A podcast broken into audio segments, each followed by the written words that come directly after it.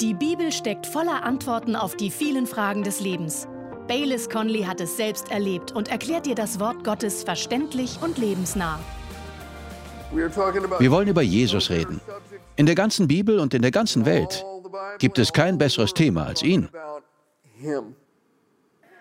In Hebräer 13, Vers 8 heißt es, Jesus Christus ist derselbe gestern und heute und in Ewigkeit. Sein Erbarmen hat kein Ende. Die Quelle seiner Barmherzigkeit ist nicht ausgetrocknet. Seine Kraft ist ungebrochen. Der Jesus, der über staubige Straßen in Judäa ging und Stürme auf dem See Genezareth stillte, ist auch heute noch derselbe. Gut, erstens, er hat immer noch Erbarmen mit den Schuldigen. Nur Schuldige haben Erbarmen nötig. Wir werden gleich in Johannes 8 eine Geschichte lesen. Sie beginnt damit, dass Jesus im Tempel ist und dann geht er durchs Tal auf den Ölberg, wo er die Nacht verbringt. Früh am nächsten Morgen kommt er wieder in den Tempel, setzt sich und fängt an zu lehren. Eine große Menschenmenge versammelt sich früh am Morgen um ihn, doch plötzlich wird er im Lehren unterbrochen. Die Pharisäer bringen eine Frau zu ihm und machen eine Szene. Sie stellen sie mitten in der Menschenmenge vor Jesus und sagen, Jesus, diese Frau wurde auf frischer Tat beim Ehebruch ertappt. Mose sagt im Gesetz, dass wir sie steinigen sollten. Aber was sagst du dazu? Jesus bückt sich und fängt an, mit dem Finger auf die Erde zu schreiben. Er antwortet ihnen nicht, aber sie bedrängen ihn immer weiter. Sie denken, jetzt haben sie ihn in der Falle. Wenn er sagt, lasst sie gehen, können sie ihm vorwerfen, nicht dem Gesetz zu gehorchen und somit nicht von Gott zu sein. Aber wenn er sagt, sie sollen die Frau steinigen, wird er seine Beliebtheit beim Volk verlieren, weil er kein Mitgefühl hat. Also denken sie, Jesus kann nicht gewinnen und lassen nicht locker. Schließlich steht Jesus auf und sagt, okay, wer von euch ohne Sünde ist, soll den ersten Stein werfen. Sowas kann aber auch nur Jesus einfallen. Und vom ältesten bis zum jüngsten Pharisäer gehen sie alle weg. Inzwischen hat Jesus sich wieder gebückt und weiter in den Staub geschrieben. Schließlich steht er wieder auf. Die Menschenmenge ist immer noch da, offensichtlich verblüfft über das, was gerade passiert ist. Jesus schaut die arme Frau an und fragt, Frau, wo sind deine Ankläger? Ist keiner mehr da? Sie antwortet, nein, Herr, niemand. Und wunderbar, was Jesus zu ihr sagt, dann verurteile ich dich auch nicht. Wenn man über die Geschichte nachdenkt, dann heißt es da, es war früh am Morgen und Jesus lehrte. Ich habe das Gefühl, dass die Pharisäer sie nicht früh am Morgen beim Ehebruch ertappt haben, sondern wahrscheinlich in der vergangenen Nacht. Menschen tun solche Dinge gewöhnlich im Schutz der Dunkelheit. Vielleicht sind die Pharisäer herumgegangen und haben in die Fenster der Leute gespäht. Wahrscheinlicher ist aber, dass sie mit dem Mann schon vorher zusammengearbeitet haben. Wenn die Frau auf frischer Tat ertappt wurde, dann der Mann ja auch. Und er ist verdächtig abwesend. Vielleicht war das Ganze also ein abgekartetes Spiel und sie hatten den Mann bezahlt, um Jesus eine Falle zu stellen. Und dann bringen sie diese arme Frau an. Vielleicht hat sie die ganze Nacht in einer Zelle gesessen. War sie verheiratet? Vielleicht. Hatte sie Kinder? Vielleicht. Und die Pharisäer schauen verächtlich auf sie herab und sie denkt, mein Leben ist vorbei. Werde ich je meine Kinder wiedersehen? Meine Ehe ist vorbei. Werde ich jetzt mittellos auf die Straße gesetzt? Und schlimmer noch, sie reden davon, mich hinzurichten. Die Frau hatte sicher entsetzliche Angst. Und nun wird aus dem Ganzen auch noch ein öffentliches Spektakel. Sicher war sie voller Scham und Reue, als sie vor der gaffenden Menschenmenge stand. Aber Jesus stellte die ganze Sache auf den Kopf. Jesus turns the whole thing on its head. Als er sagte, dann verurteile ich dich auch nicht, wuschen da seine Worte nicht die erdrückende Last der Scham und Schuld fort, die auf ihr lag? Vor einigen Jahren predigte ich in Bremen in Deutschland und lud die Zuhörer ein, ihr Leben Jesus ganz anzuvertrauen. Wenn sie wollten, konnten sie dazu nach vorn ans Podium kommen und viele taten dies auch. Nach dem Gottesdienst sprach ich also mit verschiedenen Menschen.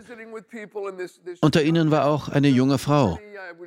Sie war hübsch, vielleicht Ende 20, und es war nicht zu übersehen, dass sie geweint hatte. Sie wollte der Einladung zu einem Leben mit Jesus folgen. Und sie erzählte mir ihre Geschichte. Um sich Geld dazu zu verdienen, verkaufte sie ihren Körper an einen Mann. Eigentlich sollte das nur eine einmalige Angelegenheit sein, doch inzwischen war sie seit Jahren eine Prostituierte.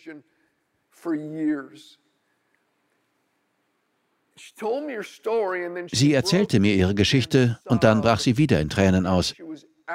Sie war völlig überwältigt von der Güte und Vergebung Jesu. Und sie sprach davon, wie diese enorme Last irgendwie von ihrem Leben genommen worden war. Sie sagte, ich kann es kaum glauben. Ich kann kaum glauben, was passiert ist. Die Frau in der Geschichte fühlte sicherlich etwas ganz Ähnliches. Ich weiß, manche denken, dass Jesu Barmherzigkeit eine Lizenz zum Weitersündigen ist. Doch das stimmt überhaupt nicht. Lesen Sie mit mir Johannes 8, Verse 10 und 11. Jesus aber richtete sich auf und sprach zu ihr, Frau, wo sind sie? Hat niemand dich verurteilt? Sie aber sprach, niemand, Herr. Jesus aber sprach zu ihr, auch ich verurteile dich nicht. Lesen wir die letzten Worte zusammen. Gehe hin und sündige von jetzt an nicht mehr. Ich verurteile dich nicht, aber geh und sündige nicht mehr. Die gleiche Gnade, die dich reingewaschen und die Vergebung gebracht hat, befähigt dich nun, ein verändertes Leben zu führen. In Johannes 5 gibt es eine Geschichte von einem Mann, der am Teich Bethesda lag und seit 38 Jahren krank war. Jesus heilte ihn. Später traf Jesus den Mann im Tempel wieder und sagte, du bist geheilt worden. Jetzt geh und sündige nicht mehr, damit dir nicht noch Schlimmeres widerfährt. Die Gnade Gottes, die heilt und vergibt, lehrt auch. Was lehrt sie? Wir sehen den Text gleich hier. Titus 2, Verse 11 und 12. Denn die Gnade Gottes ist erschienen, heilbringend allen Menschen und unterweist uns, damit wir die Gottlosigkeit und die weltlichen Begierden verleugnen und besonnen und gerecht und gottesfürchtig leben in dem jetzigen Zeitlauf. Zuerst bringt Gottes Gnade die Rettung, dann lehrt sie. Zuerst kommt die Barmherzigkeit, dann kommt die Unterweisung. Und in dieser Unterweisung liegt die Kraft, Verhalten zu verändern. Wer das umdrehen will und sagt, verhaltet euch richtig, wenn ihr Barmherzigkeit von Gott wollt, der sagt damit, dass in seinen Augen manche Menschen für Gottes Erbarmen unerreichbar sind. Aber liebe Freunde, ich sage Ihnen, Gott hat heute Barmherzigkeit für Sie. Es gibt Erbarmen für schuldige Menschen.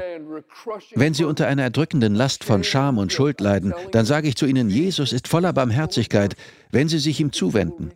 Sie sind nicht unerreichbar für seine Barmherzigkeit. Er ist derselbe gestern, heute und für immer.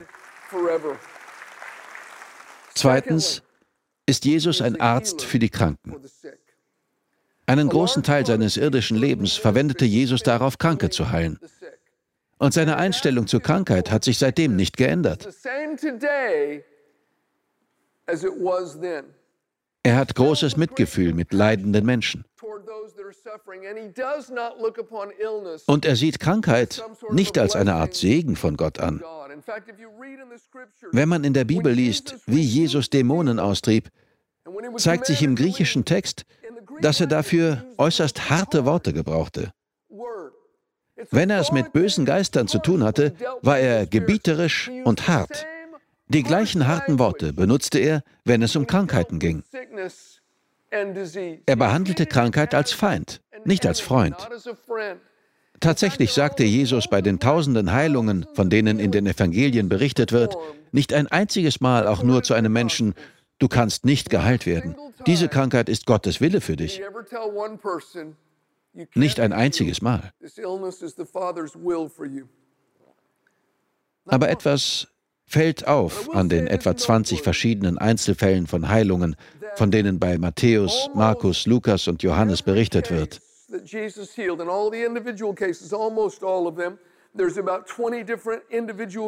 Diese Fälle, ebenso wie die vielen Heilungen, die Jesus vollbrachte, wenn Menschenmengen zu ihm kamen, haben fast alle eine Gemeinsamkeit.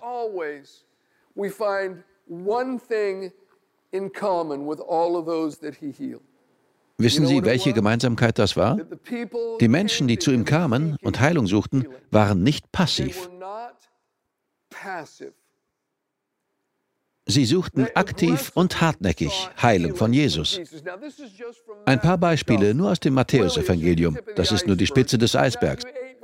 Matthäus 8, Verse 1 und 2. Ein Leprakranker kam und kniete vor Jesus nieder. Er wurde geheilt. Matthäus 8, Verse 5 und 6. Der römische Hauptmann kam und sein Diener wurde geheilt. Matthäus 8, Vers 16. Besessene und Kranke wurden zu Jesus gebracht und sie wurden geheilt. Matthäus 9, Verse 1 und 2. Ein Gelähmter wurde zu Jesus gebracht und geheilt. Matthäus 9, Vers 18. Jairus kam und kniete vor Jesus nieder und seine Tochter wurde geheilt.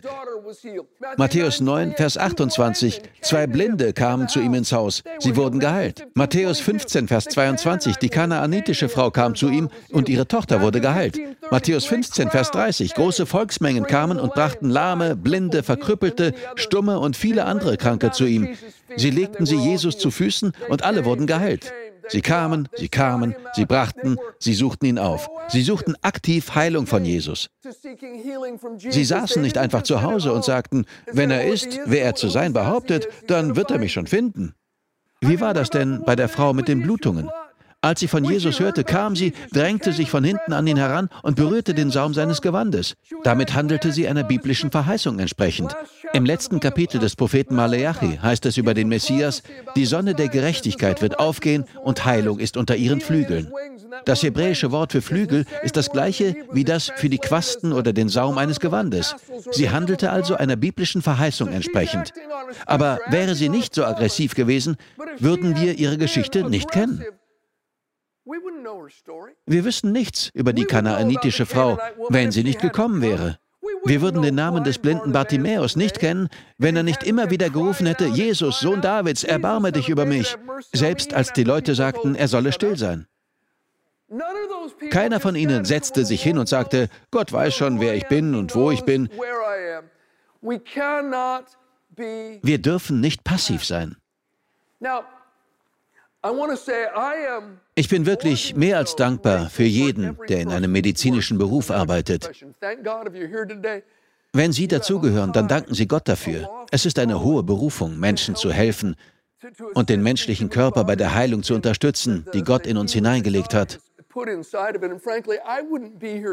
Und ganz ehrlich, ich wäre heute nicht hier ohne die medizinischen Fachkräfte, die Gott gebraucht hat, um mich nach meinem Bootsunfall am Leben zu halten. Dafür bin ich unglaublich dankbar.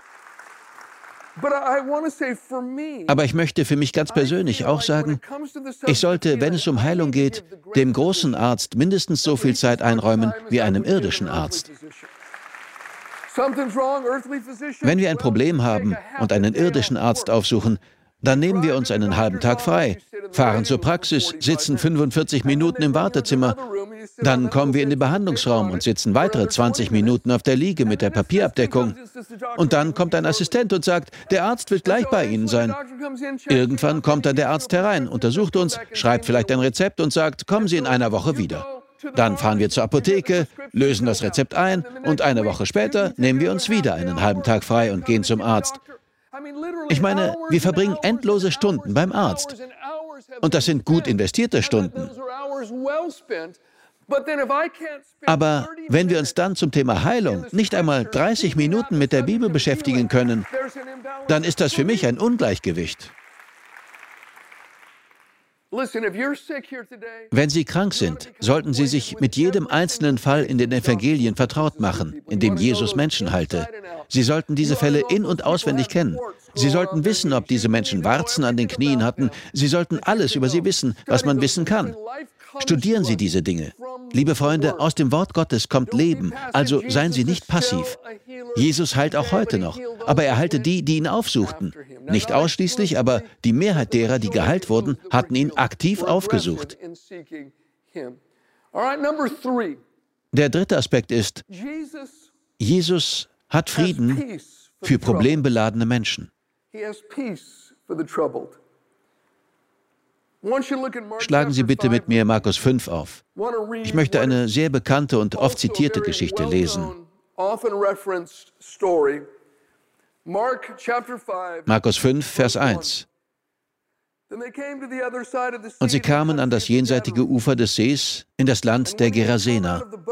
Und als er aus dem Boot gestiegen war, begegnete ihm sogleich von den Grüften her ein Mensch mit einem unreinen Geist, der seine Wohnung in den Grabstätten hatte.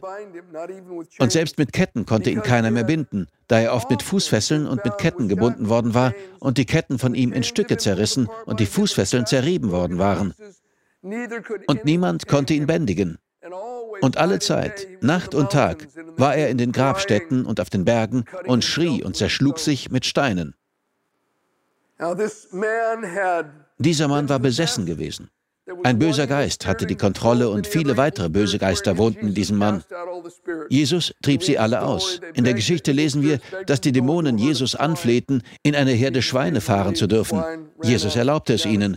Die Schweine stürzten sich einen Abhang herunter und ertranken im See. Das war in Israel ein illegales Handwerk. Der Besitzer hätte keine Schweine haben dürfen. Aber die Hirten rannten in die Stadt und ins Umland und erzählten allen, was passiert war. Und die Menschen kamen in Massen, um zu sehen, was da geschehen war. Sie kamen zu Jesus und fanden diesen Mann, der früher besessen gewesen war. Vers 15. Und sie kommen zu Jesus und sehen den Besessenen, der die Legion gehabt hatte, bekleidet und vernünftig sitzen. Und sie fürchteten sich. Dieser Fall geht über Entmutigung und Depression hinaus. Er war besessen. Wie er in diesen traurigen Zustand gelangt war, erfahren wir nicht. Aber es ist in jeder Hinsicht ein Jammer. In Vers 4 heißt es, dass man ihn oft in Ketten und Fesseln legte. Oft, das heißt, man hatte ihn gejagt und gefangen und gefesselt. Was für ein Leben ist das? Und oft zerbrach er die Ketten wieder. Gejagt, gefangen. Man warf Netze über ihn. Man legte ihn in Ketten. Und er riss sich immer wieder los und kehrte zu den Gräbern zurück und wanderte durch die Berge. Ich sehe hier sechs Dinge, wie sich das Wirken des bösen Geistes im Leben des Mannes zeigte. Erstens, er war isoliert. Zweitens, er war moralisch und körperlich unrein. Er lebte bei den Gräbern. Im Bericht von Lukas heißt es, dass er keine Kleider trug. Drittens, er hatte keine Hemmungen. Weder die Gesetze Gottes noch die Gesetze von Menschen hielten ihn zurück. Er war nicht zu bändigen. Viertens, er ist rastlos. Tag und Nacht schrie er, wenn er bei den Gräbern und in den Bergen wanderte. Er hatte keinen Frieden, er war rastlos. Fünftens, er litt aufgrund von selbst zugefügten Wunden. Es war nicht nur so, dass er seinen Körper nicht richtig pflegte, sondern er verletzte seinen Körper absichtlich. Ich weiß noch, wie ich einmal eine junge Frau im Krankenhaus besuchte, weil ihre Mutter mich darum gebeten hatte. Sie war vielleicht 16 Jahre alt. Sie hatte am Arm eine Wunde, offenbar von einem Spinnenbiss, und irgendwie hatte sich die Wunde entzündet und alles war eskaliert. Die Ärzte gaben ihr Antibiotika und bekamen die Infektion unter Kontrolle. Dann flammte das Ganze wieder auf und wurde immer schlimmer. Mit einer weiteren Behandlung wurde es besser, anschließend aber wieder schlimmer. Die junge Frau lag seit vielleicht zehn Tagen im Krankenhaus, als ich sie besuchte. Ihr Arm war ganz schwarz und man sprach sogar von einer möglichen Amputation. Die Ärzte sagten, das sieht einfach nicht nach einem Spinnenbiss aus. Wir wissen nicht, warum es sich immer wieder infiziert. Das ist unlogisch. Am Ende installierten sie heimlich eine Kamera im Krankenzimmer. Und es stellte sich heraus, dass dieses hübsche 16-jährige Mädchen eine versteckte Spritze hatte, mit der sie sich Make-up in den Arm spritzte. Freunde, das ist nicht normal. Dieser Mann schnitt sich mit Steinen. Er verletzte sich selbst. Und schließlich, sechstens, er war eine Gefahr und eine Bedrohung für andere. Doch Jesus befreite ihn. Er ist nicht mehr rastlos. Wir sehen, dass er da sitzt. Er ist nicht mehr unrein. Er ist angekleidet. Er ist nicht mehr isoliert. Er kann sich beherrschen. Er ist keine Gefahr für sich und andere mehr. Er ist bei klarem Verstand.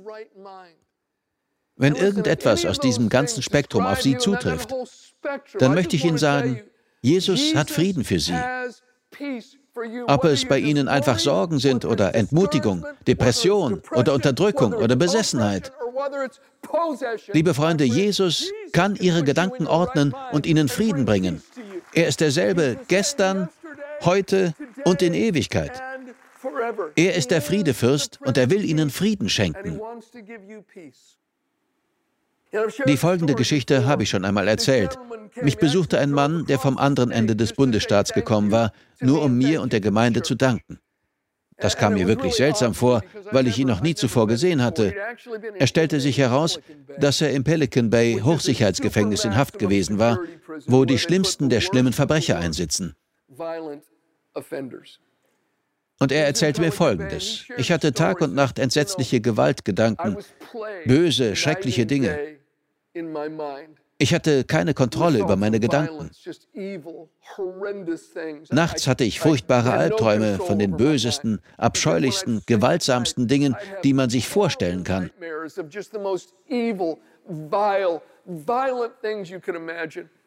Aber meine Mutter war eine Beterin, sie war Christ. Und sie betete für mich. Trotzdem wurde ich jahrelang von diesen Gedanken und Albträumen gequält. Aber plötzlich, eines Nachts, mitten in einem gewaltsamen Traum, erschien mir dieser Mann. Er sagte nichts, sondern lächelte mich nur an. Und dann kam Frieden über mich. Es war, als wollte er mit seinem Lächeln sagen, alles wird gut. In der nächsten Nacht hatte der Häftling wieder Albträume und er erzählte, der Mann tauchte wieder in meinem Traum auf. Ich hatte keine Ahnung, wer er ist. Und er lächelte mich einfach an. Das passierte ein paar Mal und danach konnte ich schlafen. Nach und nach fühlte ich mich nicht mehr so gequält. Irgendwann wurde ich in ein normales Hochsicherheitsgefängnis überstellt. Ich kann mich noch genau an die Worte des Mannes erinnern. Das war wie ein Urlaub verglichen mit den Umständen in Pelican Bay. Und er erzählte, als er in das andere Hochsicherheitsgefängnis kam, ich ging an einem Freizeitraum vorbei und ein paar Häftlinge schauten Fernsehen. Es war ein Gottesdienst aus der Cottonwood-Gemeinde. Er sagte, ich ging in den Raum und war völlig von den Socken. Der Typ im Fernsehen war der gleiche wie in meinen Träumen. Bayless, das waren Sie. Ich sagte, Sie machen Witze. Er antwortete nein. Also setzte ich mich zu den anderen und schaute die Sendung. Ich betete und vertraute Jesus mein Leben an. Nach vielen Jahren wurde er entlassen und er kam hierher. Er kam hierher, um der Gemeinde und mir für die Fernsehsendung zu danken. Jesus wird tun, was nötig ist, um ihnen Frieden zu bringen. Er ist der Friedefürst. Und wenn Ihre Mutter eine Beterin ist, hilft das auch. Ich habe einen guten Freund, er ist einer meiner besten Freunde. Ich wusste, dass er gelegentlich an Depressionen litt. Aber bis vor kurzem war mir nicht bewusst, wie schlimm es war, bis er mir seine ganze Geschichte erzählte. Phasenweise hatte er sogar Selbstmordgedanken. Ich hatte keine Ahnung und wir sind schon sehr lange befreundet. Aber Jesus hat ihn befreit. Ich sage Ihnen, er ist derselbe gestern, heute und für immer.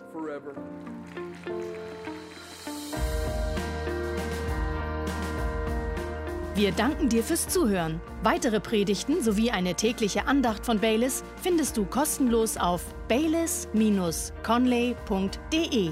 Gott segne dich.